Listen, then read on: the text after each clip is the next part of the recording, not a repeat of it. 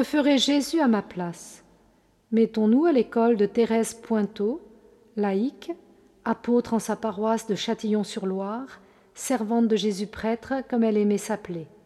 Elle est née en 1882, morte en 1914. Voici un témoignage sur sa vie. On avait pour elle une affection respectueuse, ressemblant à un culte, tant sa personne entière respirait la piété et l'amour de Dieu. Thérèse se rendait parfaitement compte de ce rayonnement. L'humble enfant ne s'en troublait pas, au contraire. Elle y voyait l'effet de la présence de Jésus en elle, et renvoyait à l'hôte divin tout honneur et toute reconnaissance. Témoin ces notes brèves de son journal spirituel. Ne pas s'étonner qu'on le voit un peu, puisqu'il est ma vie. Mes yeux sont des fenêtres où il veut se laisser voir. Elle avait un apostolat auprès des enfants, et elle écrivait Il y a deux catégories d'enfants celle à guérir, une vraie mère cherche un remède et un traitement.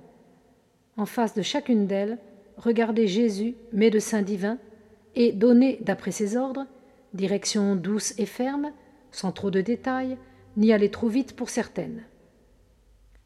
Celle à nourrir, il faut les élever, et pour cela leur apporter les grâces du bon Dieu. Il faut que cette grâce coule du cœur de Jésus dans le mien pour elles. Pas besoin donc de puiser pour chacune par une prière particulière, mais me tenir unie. Jésus m'a dit Sois mon hostie. Hostie, petite, blanche, sans mouvement, sans action propre. Hostie, offerte, immolée, sacrifiée, consumée. Hostie, principe de salut, de vie surnaturelle pour les âmes. Hostie, apparence de Jésus, signe sensible qui le voile et qui le donne. Hostie, enfin, dont toute la substance est transformée en Jésus lui-même, aimant et opérant dans ma pauvre âme.